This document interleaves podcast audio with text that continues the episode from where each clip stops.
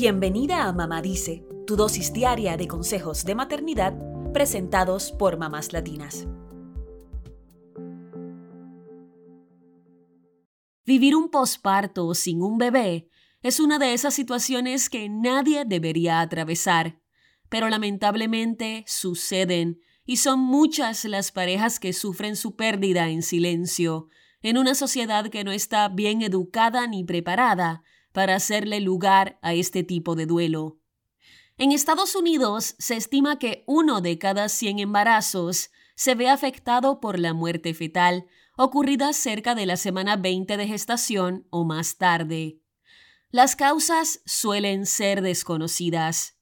Y esta desgracia no discrimina por raza, etnia, nivel socioeconómico o edad. A esta pérdida durante el embarazo o en los momentos previos o posteriores al parto se le llama duelo perinatal, un periodo en el que se siente que la vida y la muerte caminan juntas.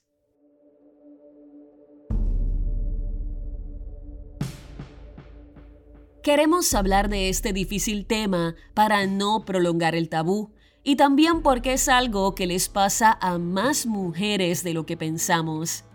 Tanto así que hemos normalizado que no se anuncie un embarazo hasta que pasen los primeros tres meses de gestación o las 12 semanas, cuando el riesgo de aborto espontáneo todavía es alto. Sin embargo, sin importar el tiempo del embarazo o si le informaste a tus familiares, una pérdida siempre será dolorosa.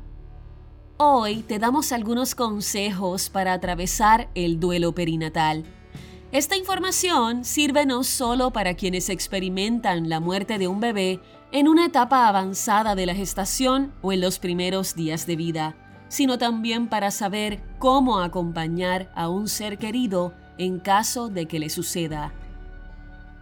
El primer paso y uno de los más importantes que recomiendan los expertos es validar este dolor.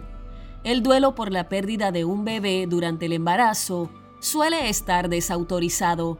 El entorno suele empujar a la pareja a mirar hacia el futuro, a volver a probar, en vez de hacerle lugar al dolor. Hay que darse permiso para estar mal y vulnerable, aunque no todas las personas alrededor lo entiendan. El segundo consejo es intentar no culpabilizarse.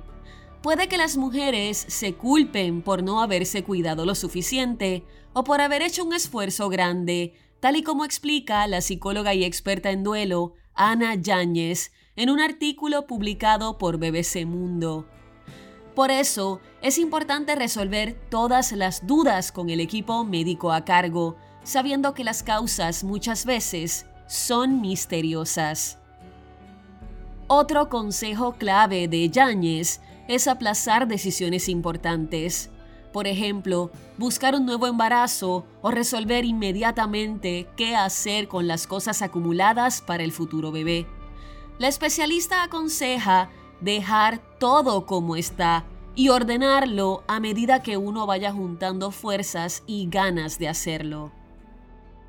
Si hubiera otros niños en la casa, la recomendación es no dejarlos al margen del duelo más que alejarlos para intentar protegerlos de lo que pasó, conviene contarles lo antes posible, en palabras que puedan entender e incluso permitirles acudir al funeral si éste tuviera lugar, ya que los ayudará a procesar mejor la pérdida. Para Soledad, una mujer de 37 años, compartir el dolor por la muerte de dos bebés en gestación con el resto de su familia fue fundamental para salir adelante. Ella tiene tres hermosos hijos, a quienes no les ocultó la pérdida de sus hermanitos. Cuenta que le sirvió también hablar con sus amigas y con personas que transitaron el mismo proceso. Un consejo que ella brinda es ponerle nombre al bebé y hacerle un ritual de despedida, ya sea un funeral o una ceremonia simbólica. Con su familia eligieron escribirles una carta. Si estás en la otra vereda y la pérdida de un bebé le sucedió a alguien que conoces o a un familiar, aquí te van algunas recomendaciones. Lo primero es saber escuchar. No tienes que decir nada si no sabes qué decir.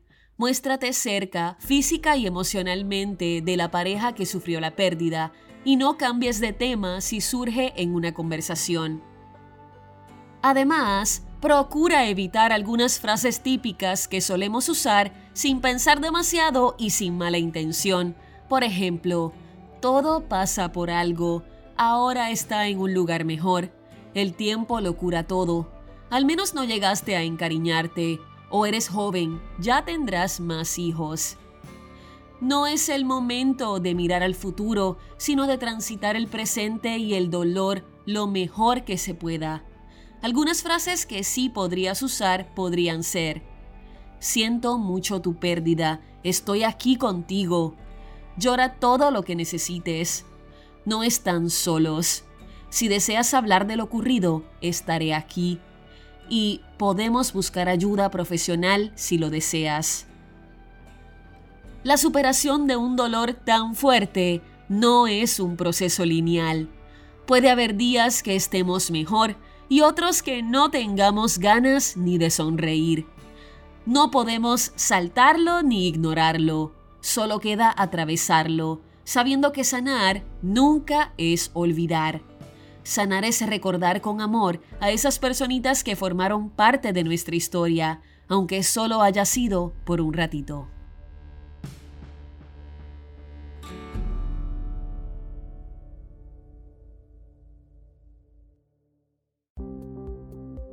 Eso es todo por hoy. Acompáñanos mañana con más consejitos aquí en Mamá Dice y síguenos en mamáslatinas.com, Mamás Latinas en Instagram y Facebook y Mamás Latinas USA en Twitter.